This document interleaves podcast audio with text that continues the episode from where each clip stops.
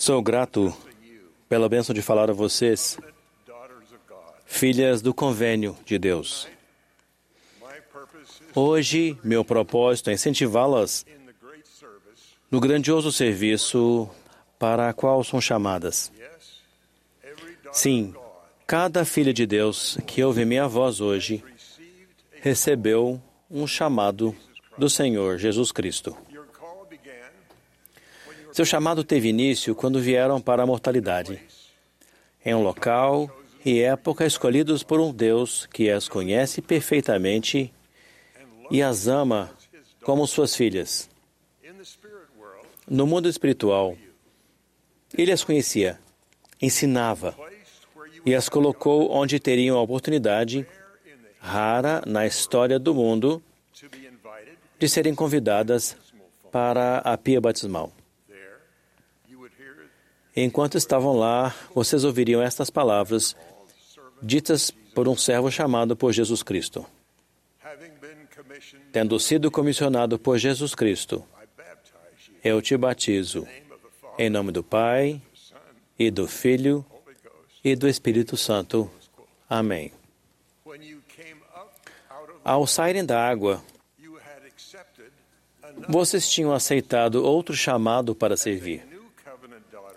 Como novas filhas do convênio de Deus, fizeram uma promessa e receberam uma designação em a Igreja de Jesus Cristo dos Santos dos Últimos Dias, do qual foram então confirmadas membros.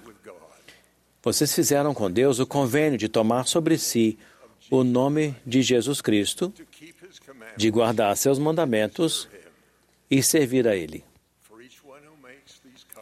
Para cada um que faz esses convênios, o serviço que o Senhor os chama para fazer caberá perfeitamente a eles individualmente. As filhas e os filhos do convênio de Deus, no entanto, compartilham de um importante e alegre chamado: servir aos outros por Ele. Dirigindo-me às irmãs, dirigindo-se às irmãs, o presidente Russell M. Nelson fez um resumo maravilhoso sobre o chamado que o Senhor fez para se unirem a Ele em sua obra. O presidente Nelson descreveu o chamado de vocês desta maneira: O Senhor disse: Minha obra e minha glória é levar a efeito a imortalidade e vida eterna do homem. Portanto, sua dedicada filha discípula pode realmente dizer: A minha obra e minha glória é ajudar meus entes queridos a alcançar essa meta celestial. E ele continuou dizendo: ajudar outro ser humano a atingir seu potencial celeste faz parte da missão divina da mulher. Como mãe, professora e membro da igreja que nutre seu semelhante, ela molda a argila viva para dar forma às suas esperanças. Em parceria com Deus, sua missão divina é ajudar espíritos a viver e almas a serem elevadas. Essa é a medida de sua criação. Isso é enobrecedor, edificante e exaltador. Vocês não sabem quando ou por quanto tempo sua missão pessoal, pessoal estará centrada no serviço em chamados como os de mãe, líder ou irmã ministradora. Por nos amar, o Senhor não permite que escolhamos o momento, a duração ou a sequência de nossas designações. No entanto, vocês sabem por meio das Escrituras e dos profetas vivos que todas essas designações virão, seja nesta vida ou na próxima, a cada uma das filhas de Deus. E todas elas são uma preparação para a vida eterna com nossas amadas famílias, que é o maior de todos os dons de Deus. Vocês terão a sabedoria de exercer cada esforço a fim de se prepararem agora com o fim em mente. Essa tarefa é simplificada porque cada uma dessas designações exige muito do mesmo tipo de preparação. Vamos começar com a designação de irmã ministradora. Seja esta designação para uma menina de 10 anos de idade, numa família cujo pai faleceu, ou para a presidente da Sociedade de Socorro, cuja cidade foi recentemente afetada por um incêndio, ou quando está no hospital recuperando-se de uma cirurgia, vocês têm a oportunidade de cumprir o chamado que receberam do Senhor para serem suas filhas ministradoras. Que parecem ser designações bem diferentes, mas todas requerem a preparação de um coração poderoso e cheio de amor, uma fé destemida de que o Senhor não dá nenhuma ordem se antes preparar um caminho e o desejo de ir e servir por Ele. E por estar preparada, a menina de 10 anos de idade envolve sua mãe viúva em seus braços e ora para saber como ajudar sua família. E ela continua se esforçando. A presidente da Sociedade de Socorro se preparou para ministrar antes do incêndio inesperado em sua área. Ela já conhecia e amava as pessoas. Sua fé em Jesus Cristo cresceu com o passar dos anos após receber respostas às suas orações para que o Senhor a ajudasse a servi-lo nas pequenas coisas. E devido à sua preparação, ela estava pronta e ansiosa para organizar suas irmãs a fim de ministrarem às pessoas e famílias aflitas. Uma irmã em recuperação hospitalar pós-cirurgia estava preparada para ministrar a seus companheiros de internação. Ela passou a vida inteira ministrando pelo Senhor e cada estranho, a cada estranho como se eles fossem um vizinho ou um amigo. Quando sentiu no coração chamado para ministrar no hospital, ela servia os outros com tanta coragem e amor que os pacientes começaram a desejar que a recuperação dela demorasse um pouco mais. Na mesma maneira em que se prepararam para ministrar, vocês podem e devem se preparar para seu chamado de ser um líder para o Senhor quando o momento chegar. Vai exigir fé em Jesus Cristo. E em seu profundo amor pelas Escrituras, e estarão preparados para ter o seu espírito como companheiro constante. Estarão ansiosos para dizer,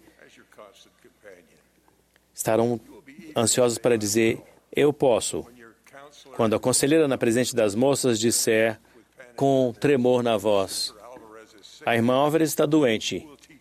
Quem pode dar a aula dela? E o mesmo tipo de preparação é necessário para o dia maravilhoso, maravilhoso quando o Senhor lhes der o chamado de mãe. E também será necessário ter um coração ainda mais amoroso do que lhes era exigido antes. Será necessário ter mais fé em Jesus Cristo do que já houve em seu coração. E será necessário ter a capacidade de orar pela influência, orientação e pelo consolo do Espírito Santo, muito além do que já foram capazes de sentir. Talvez seja razoável que se perguntem como, como um homem, qualquer que seja a sua idade, consegue saber de que uma mãe necessita? É uma pergunta justa. Nós homens não temos como saber tudo, mas podemos aprender liço algumas lições por meio de revelação de Deus. E podemos também aprender muito por meio da observação, quando temos a oportunidade de buscar o Espírito para nos ajudar a compreender o que estamos observando. Tenho observado Kathleen Johnson Iring nos 57 anos em que estamos casados. Ela é a mãe de quatro meninos e duas meninas. Até hoje, ela sempre assentou o chamado de ser uma influência materna para mais de uma centena de parentes diretos e centenas de outros que ela adotou em seu coração de mãe. Você se lembra da descrição perfeita que o presidente Nelson fez da missão divina de uma mulher, incluindo sua missão de mãe?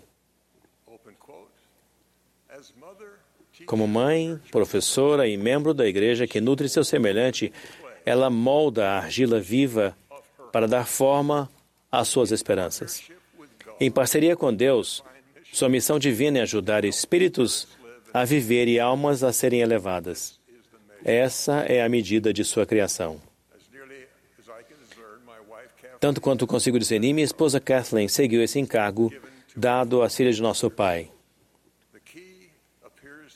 Para mim, a chave parece ser as palavras molda a argila viva para dar forma às esperanças em parceria com Deus.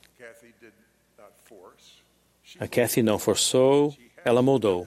Ela tinha um modelo para suas esperanças, pelo qual ela tentou moldar aqueles a quem ela amou e nutriu. Seu modelo era o Evangelho de Jesus Cristo. Como pude ver ao observá-la em espírito de oração ao longo dos anos. É por meio de se tornarem mulheres do convênio em parceria com Deus que as nobres e boas filhas de Deus sempre nutriram, lideraram e ministraram servindo em qualquer chamado lugar que Ele preparou para elas. Prometo-lhes que encontrarão alegria em sua jornada ao lar celestial, ao retornarem à presença dele como filhas de Deus, fiéis ao convênio. Testifico que Deus, o Pai, vive e Ele as ama. Seu Filho amado lidera em cada detalhe a Igreja de Jesus Cristo dos Santos dos Últimos Dias. O presidente Russell M. Nelson é seu profeta vivo. Joseph Smith viu Deus, o Pai e Jesus Cristo e falou com eles em um bosque em Palmyra, Nova York. Sei que isso é verdade e também testifico disso. Testifico que ele vai responder às suas orações. Seu Pai Celestial as ama. Jesus Cristo é seu Salvador. Ele as ama e, por meio de sua expiação, vocês podem ser purificadas e elevadas ao chamado que servirá a vocês. Eu testifico disso no nome, sagrado nome de Jesus Cristo. Amém.